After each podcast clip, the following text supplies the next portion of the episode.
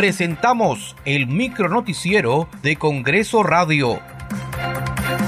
¿Cómo están? Les saluda Danitza Palomino. Hoy es martes 24 de enero del 2023. Estas son las principales noticias del Parlamento Nacional. La Junta de Portavoces sesionará hoy a las 11 de la mañana en la Sala Grau de Palacio Legislativo.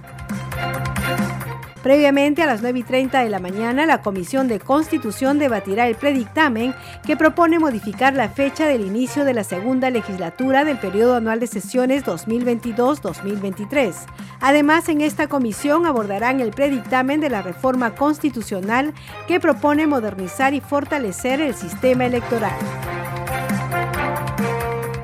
En la víspera, los parlamentarios de las diferentes bancadas culminaron con sus actividades por la semana de representación.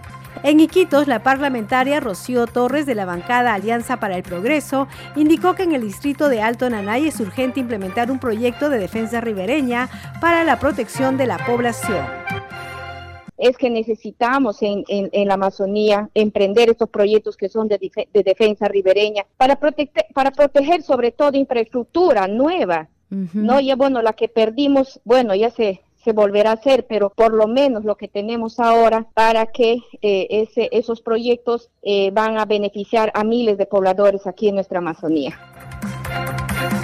El congresista Juan Carlos Mori de la bancada Acción Popular visitó la comunidad nativa de Musa Carusha, provincia del Daten de Marañón. En el lugar señaló que el centro educativo de nivel secundario se encuentra en estado de abandono. Siendo, y en estos momentos estamos en la instalación de la secundaria, de la, de, la justamente de esta comunidad de primero a quinto de secundaria, y estamos mirando estos ambientes que justamente ustedes pueden corroborar que es un ambiente totalmente precario, totalmente abandonado por el Estado. Estamos con un poblador justamente que nos está indicando que acá no hay presencia del Estado. Y miren en qué condiciones. Que cada pizarra viene a ser un grado de estudio. Hay quinto grado, cuarto grado, tercer grado, segundo de secundaria y al otro ambiente es primero de secundaria. Miren cómo, cómo estudian nuestros niños. Muchas gracias por acompañarnos en esta edición. Nos reencontramos mañana.